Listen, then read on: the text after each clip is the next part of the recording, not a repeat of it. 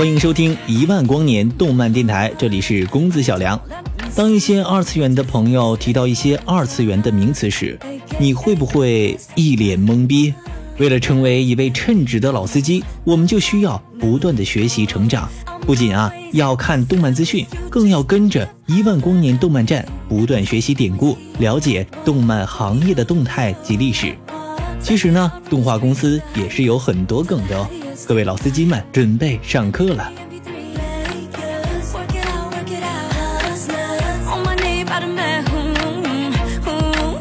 知识点一：全金四不出，金黑不止。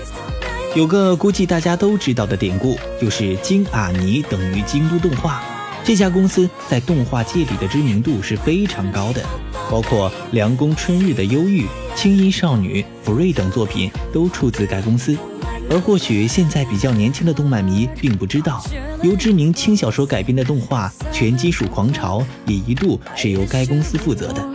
然而呢，在2005年播出的《全金属狂潮 TSR》之后，官方就再也没有任何动画化的动向，这让很多的粉丝都感到无比伤心。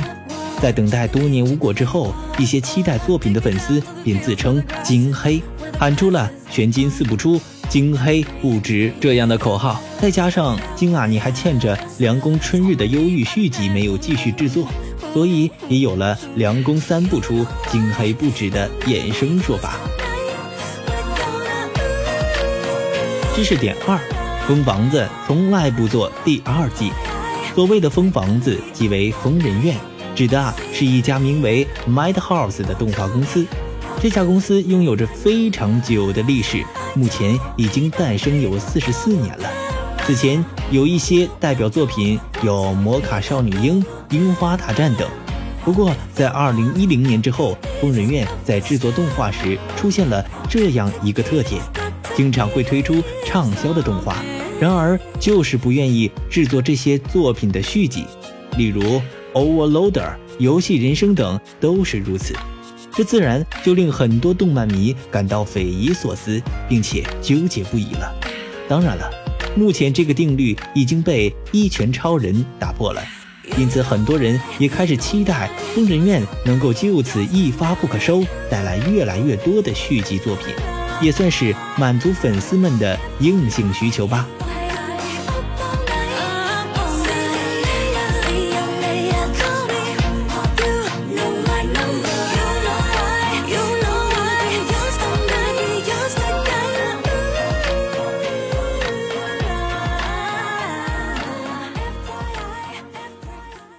知识点三：新房工作室，这儿指的是动画制作公司 Shaft，昵称沙发套。从历史而言，这也是一家有四十年历史的老公司了。不过，当沙发套的名字跟新房照之挂上钩之后，就几乎变成了新房照之的个人工作室了。实际上，目前沙发套历史上最畅销的作品，例如《物语》系列、《魔法少女小圆》等。都是由新房照之执导的。目前热播的《三月的狮子》也是由他来负责。深受新房照之影响，导致沙发套的其他作品也都充斥着浓郁的新房痕迹。最有代表性的应该就是四十五度扭头了吧？哼，且不说这个动作是否合理，但的确已经成为了沙发套的一种标志。而动画导演大沼新呢，也是深受新房的影响。在转投 s o v e r Link 之后，也延续了这样的风格。目前 s o v e r Link 也在某种意义上成为了大沼新的个人工作室。不出所料，看来这同样是一种传承了吧？知识点四：原作粉碎机 JC。所谓的原作粉碎机，指的是动画做出来，无论从风格还是剧情方面，都跟原作有着很大差异。一脸懵逼。这种称号一般是形容动画导演的，例如说我们前面提到的新房照之。不过有些公司也有这样的美誉，此处说的就是 J.C. Staff，民间俗称节操社。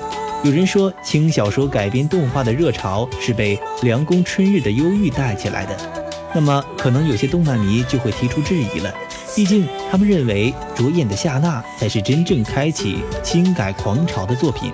而该作品便是节操社的手笔。在二零一零年前后，节操社制作过包括《魔法禁书目录》《灵之使魔》《龙与虎》等多部轻改动画。然而问题就来了，在那个时候，很多人都认为节操社的改编水准非常着急，经常把握不好原作的精髓，将原作的优点全部删除，保留了大量的缺点，并且还进行各种莫名其妙的原创。因此，就导致了不少原作党非常不满，吐槽节操社是原作粉碎机了。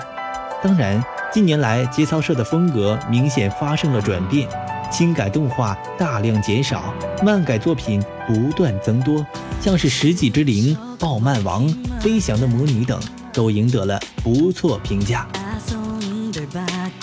知识点五：整天浪的骨头社。骨头社是动画公司 Bones 的昵称，因为公司的本意是要做有骨气的动画。从该公司诞生之后的轨迹而言，出品的动画往往有着作品质量极高、经费一直在燃烧的特点。因此，很多原作粉丝一听说是骨头社改编，立刻就会表示非常期待了。不过呢，骨头社还有个惯例，就是经常。做出口碑不错但销量大爆死的作品，像是《超人幻想》这类的动画，让人感觉每一集都要投入大量成本，但最终的碟片就是卖不好。所以说，很多网友会吐槽骨头社又在那儿浪了。当然，这并不是说骨头社做的全部作品都会爆死，像是之前的《幻界战线》《钢之炼金术师》等，都是口碑销量双丰收的。而每次出现畅销作品之后，大家都会调侃这次赚了一笔，骨头社又可以继续浪了。总之，在很多动漫迷的眼中，这家公司就是做动画从来不需要考虑成本的，能够坚持到今天也算是奇迹了吧。知识点六：旅游公司 PA 社，PA 社是 PA Works 的简称，这是一家在两千年十一月十日成立的公司。距今正好有十六年了，而国内动漫迷对该公司的印象应该说是分几个阶段的。在真实之泪、来自风平浪静的明天那段时期，P A 社的作品里面往往会刻画角色们复杂的情感纠葛，因此被誉为是贵圈真乱。当时冈田多次参与到 P A 社作品的制作。也因此打响了情感大师刚妈的名号。而近年来，P A 社的风格则因为白箱等作品的出现而有所不同了，故事题材变得更加多样性，但是整体都维持了比较正能量的风格。但无论在什么时期，P A 社的作品都在背景刻画上下足了功夫，因为经常去日本各地取票，所以说也吸引了很多动漫迷去圣地巡礼。于是乎。P.A. 社的作品就被动漫迷调侃，本质是旅游宣传片，于是 P.A. 社也有了旅游宣传公司的美誉。值得注意的是，近期也发生了 P.A. 社前员工网上晒工资条、吐槽待遇太低的事件，和白箱那种正能量满满的气氛对比起来，也显得有几分讽刺了。知识点七：百合工坊。一般来说，动画公司只要能接到活儿，那什么题材的作品都并不重要。然而，因为某些公司特别擅长制作某个方面的作品，因此制作方也乐意让这些公司来负责。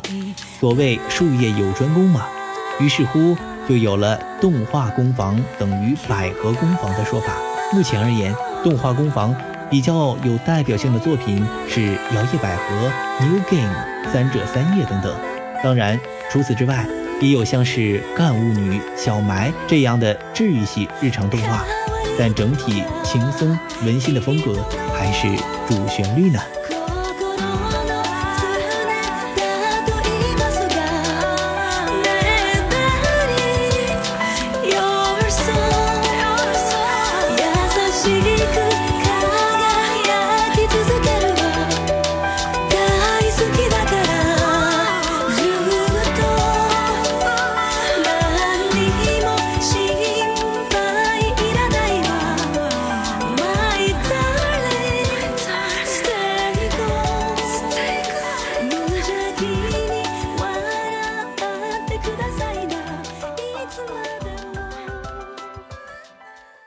Press play.